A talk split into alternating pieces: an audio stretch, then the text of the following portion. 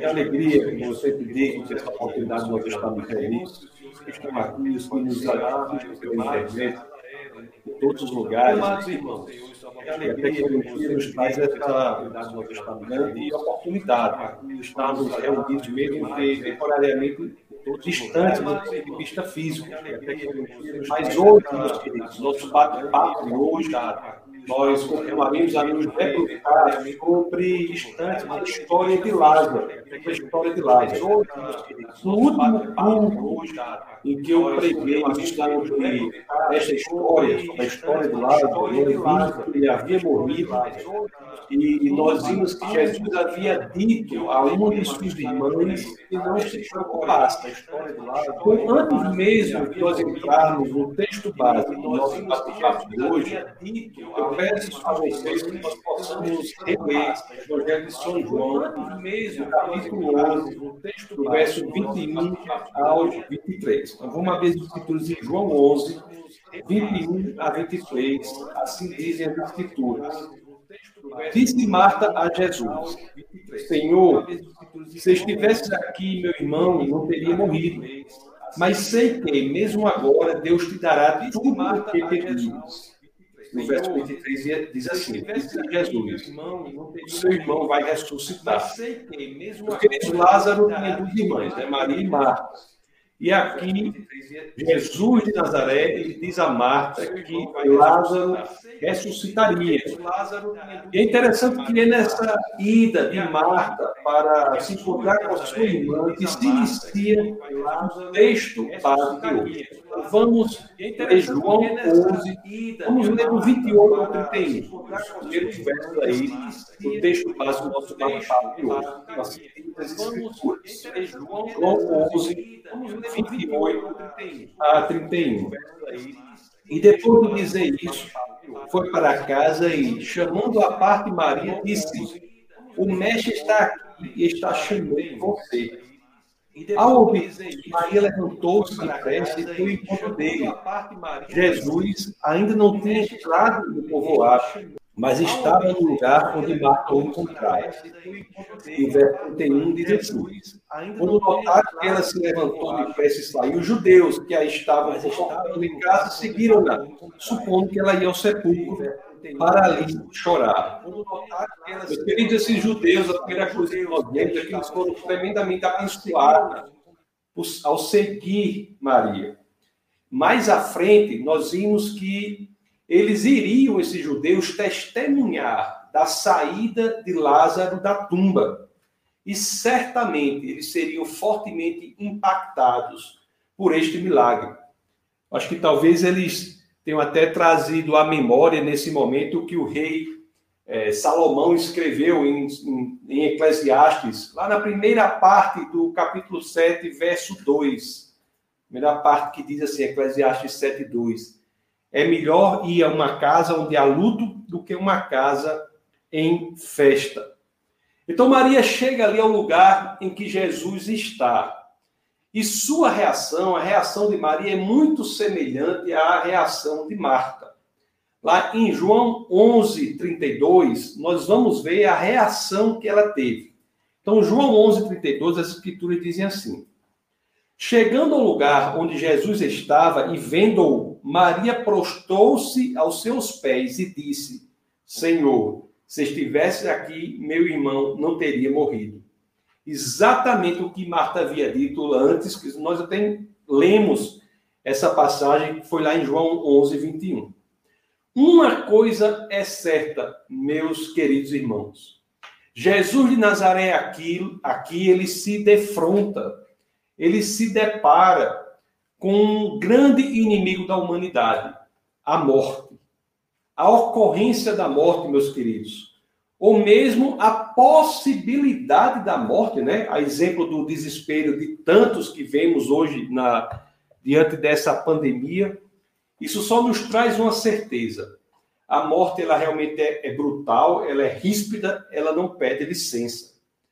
Mas também devemos saber que Jesus não nos deixa sós ele sabe que enfrentará este inimigo da humanidade, a morte, ele sabe que enfrentará este inimigo definitivamente. Nós sabemos que a espe especialidade do ladrão é uma, mas a do nosso Deus é outra. Lá em João 10, 10, aquela passagem conhecida, as Escrituras dizem: o ladrão vem apenas para roubar, matar e destruir. Eu vim para que tenham vida e a tenham plenamente. Por isso, meus queridos, a morte é um inimigo a ser destruído. Jesus vencerá a morte. Certa vez, é, meditando sobre esta passagem, né, estamos lendo no texto base, em que Jesus se defronta ali com o inimigo da morte, o inimigo da humanidade, a morte, Calvino escreveu assim. Eu até tirei esse parágrafo para ler para vocês. Então, Calvino escreveu assim, abre aspas. Cristo não vem ao sepulcro como um espectador inútil, mas como um lutador se preparando para a luta. Portanto, não é de se admirar que ele geme novamente, pois a violenta tirania da morte que ele teve que superar está diante de seus olhos. Eu não sei, meus amados, se vocês têm a dimensão da profundidade que está aqui. Eu não sei. Mas as escrituras estão nos garantindo que Deus ele não é inerte diante de nossos sofrimentos. Deus ele não se mantém sem agir, sem tomar um lado diante de nossos sofrimentos. Voltemos aqui ao texto base. É isso que está claro ali em João capítulo 11, verso 33. Olha o que as escrituras nos dizem. Ao ver chorando Maria e os judeus que o acompanhavam, Jesus agitou-se no espírito e perturbou-se. Jesus agitou-se no espírito e perturbou-se. Sim, meus queridos, Jesus de Nazaré, o Deus encarnado, ele não é um Deus inoperante. Nosso Deus, meus queridos, é um Deus que se move diante do sofrimento humano. É um Deus que escolheu passar por este sofrimento para lidar com ele. Nós temos, meus queridos, um Deus que se envolve em nossa causa. Nós temos um Deus que se preocupa, meus queridos. Nós temos um Deus com quem nós podemos nos relacionar. Um Deus a quem nós podemos apresentar os mais obscuros labirintos de nossas emoções. Isso, meus amados, é tão impressionante. Porque aqui no Evangelho de João, né, que é direcionado aos primeiros leitores ali, os gregos, nós vemos que esse Deus que João nos apresenta, o único e verdadeiro Deus, é tão diferente daqueles deuses gregos, tão distantes. Os gregos, né, leitores imediatos do Evangelho de João, devem ter ficado impressionados. Nunca haviam sido apresentados a um Deus assim. Para o grego, né, o Deus envolvia o conceito de apatia, um Deus sem compaixões, indignações diante do sofrimento do homem. Que realidade revolucionária traz Jesus de Nazaré à cultura da sua época. O Deus encarnado que compreende os nossos maiores sofrimentos, porque ele mesmo passou por isso. João 11:34 nos mostra que Jesus então pergunta sobre o corpo de Lázaro. Vamos ler o João, é, Evangelho de João, capítulo 11, verso 34, que traz essa pergunta, mas eu quero que nós foquemos na resposta que é colocada ali. João 11, 34, as escrituras dizem: Onde o colocaram? perguntou Jesus. E olha a resposta aqui. Vem e vê, Senhor. Responderam eles. Vem e vê. Meus queridos, aqui nós temos algo impressionante. Nós temos a humanidade convidando o Deus encarnado para os labirintos mais profundos de suas dores e sofrimentos. A humanidade dizendo assim a Jesus: vem e vê. Vem e vê a morte e todo o sofrimento e a, e a dor que estão ao redor dela. Vocês se lembram, meus queridos, que curiosamente é com esta mesma frase que outro convite é feito? Nós já vimos aqui na nossa série sobre o Evangelho de João. Isso fora feito na reunião dos primeiros ali discípulos de Jesus Cristo, e é algo que deveria ser feito assim até hoje. Vamos ver João, capítulo 1, vamos ver os versos 45 e 46. Olhe como esse outro convite é feito, usando a mesma nomenclatura com que a humanidade convida Cristo para presenciar a morte e todo o sofrimento e dor envolvidos. Então, em João 1, 45 e 46, as escrituras nos dizem assim: Filipe encontrou Natanael e lhe disse: Achamos aquele sobre quem Moisés escreveu na lei, e a respeito de quem os profetas também escreveram Jesus de Nazaré, filho de José. E aí perguntou Natanael, lá no verso 46. Nazaré pode, ouvir, pode vir alguma coisa boa de lá? E disse Filipe: Venha e veja. Dois convites feitos da mesma forma. Se de um lado, meus queridos, o vem e vê leva Deus ao sofrimento humano da morte, do outro, o venha e veja, leva o homem a Cristo, em quem a solução a este sofrimento é gratuitamente oferecida. Meus queridos, no venha a Cristo e veja, o homem tem a chance de sair da dor e do sofrimento da morte eterna e encontrar a luz da vida e o paraíso eterno. Queridos irmãos, nosso Deus é sim um Deus que se importa. É um Deus que vem ao nosso lugar e que sofre. E que depois vence a morte para que não tenhamos de sofrer a morte eterna. Mas Deus, ele não é um Deus inoperante, não é um Deus alheio, como tenho dito um sem número de vezes. É um Deus que sabe aquilo por que passamos tanto o sabe que ele mesmo, o próprio Deus, chorou. Sim, meus amados. Jesus Cristo, o Deus encarnado, chorou. É o que nos diz aqui João 11:35. As escrituras nesse verso registram essa passagem profundíssima que dizem assim as escrituras: Jesus chorou. Meus queridos, quando nós lemos isso em grego, o verbo aqui é dacruo. É um verbo que tem uma aparição única em todas as escrituras. O Antigo Testamento é escrito em hebraico, conforme vocês sabem, com algumas partes de aramaico. O Novo Testamento é escrito, escrito em grego.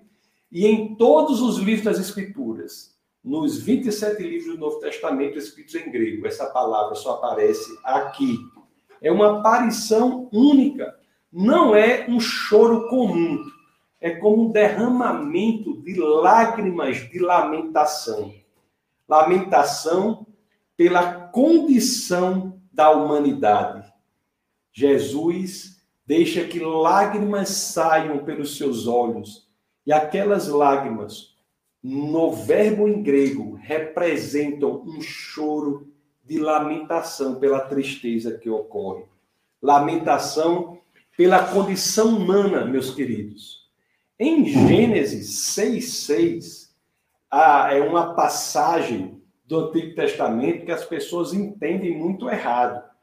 Nessa passagem, as escrituras, elas trazem uma tradução muito problemática. Elas traduzem o texto errado.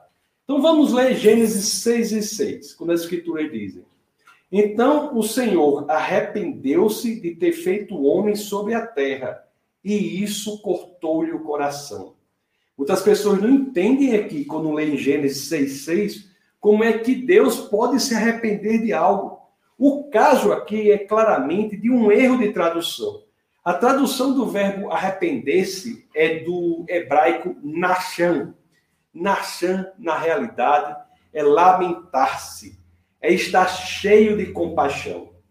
Meus amados irmãos, o Deus de Gênesis 6, 6, capítulo 6, verso 6, encheu o coração de compaixão pela condição da humanidade. Em João 11, 35, teve esta compaixão materializada nas lágrimas do choro de Deus. O Deus, meus queridos, de Gênesis 6,6, encheu o coração de compaixão pela condição da humanidade. E em João 11,35, teve esta compaixão materializada nas lágrimas do choro de Deus. Teologicamente, meus queridos, isso é muito profundo. Em João 11,35, que é o verso mais curto das Escrituras, este verso também traz um dos mais eloquentes textos já escritos na história da humanidade. Apenas duas palavras, mas duas palavras que falam mais do que todos os tomos de filosofia. Vocês entendem o radicalismo e a profundidade disso? É o choro do Deus encarnado, o choro do Logos, do Logos por meio de quem tudo que há, o universo e a vida, foram criados. É o Logos encarnado que chora diante da miserabilidade humana. Entender, meus queridos, o choro de Deus é entender o próprio Deus. O Deus que ressuscita Lázaro, mas que na iminência disso lamentava a escolha da humanidade. Isso nos dá uma lição muito profunda. Se você estiver passando por dificuldades aqui, meus queridos, estiver enfrentando um luto, saiba que não é errado chorar. O luto não é errado. Mas também saiba, meus queridos, que o luto dos que estão em Cristo não é como o luto dos que não têm esperança. O luto dos que estão em Cristo não é como o luto dos que não têm esperança. O apóstolo Paulo nos disse assim na primeira carta aos Tessalonicenses, capítulo 4, verso 13: Irmãos, não queremos que vocês sejam ignorantes quanto aos que dormem, para que não se entristeçam como os outros que não têm esperança. Não queremos que vocês sejam ignorantes quanto aos que dormem, para que não se entristeçam como os outros que não têm esperança. Meus amados, você pode se entristecer. Mas o que as Escrituras dizem é que não devemos nos entristecer como os que não têm esperança. Esperança que, em uma forma rudimentar, até alguns dos judeus que ali se encontravam ali se encontravam na presença de Cristo, encontraram essa esperança. Uma esperança que, de forma ainda rudimentar, foi vista em alguns daqueles judeus na presença de Cristo. E esses são os dois últimos versos do nosso texto base de hoje. Então, no Evangelho de João, lá no verso 36 do, do capítulo 11, as Escrituras dizem assim: Então os judeus disseram: Vejam como ele o amava. E o 37. Mas alguns deles disseram: Ele que abriu os olhos do cego não poderia ter impedido que este homem morresse? Amados irmãos, Jesus de Nazaré, aquele a quem servimos, chorou em sua humanidade, mas venceu a morte, porque era Deus. Nunca nós devemos nos esquecer disso. Como disse o salmista, lá na segunda parte do verso 5 do capítulo 30, em Salmos 30, na segunda parte do verso 5, diz assim: O choro pode persistir uma noite, mas de manhã irrompe a alegria. O sofrimento, meus queridos, tem um fim. Se você quiser chorar, chore. O próprio Deus chorou. Mas nunca chore sem esperança pois o sol raiará, um novo dia virá, e em Cristo Jesus, saiba que há paz e regozijo lhe esperando ao amanhecer de nossa alma. Meus queridos, você pode perder tudo em sua vida, mas nunca perca a esperança. Vamos orar. Senhor, muito obrigado, Pai, por tua igreja. Muito obrigado, Senhor, pelas pessoas que se envolvem no projeto de fazer Jesus Cristo mais conhecido para os que não o conhecem, Senhor. Obrigado, Pai, por tudo que o Senhor tem feito em nosso meio, pelas pessoas que estão conectadas, pelas pessoas que sabem que, apesar das dificuldades desses tempos, Jesus Cristo é a resposta para tudo que existe.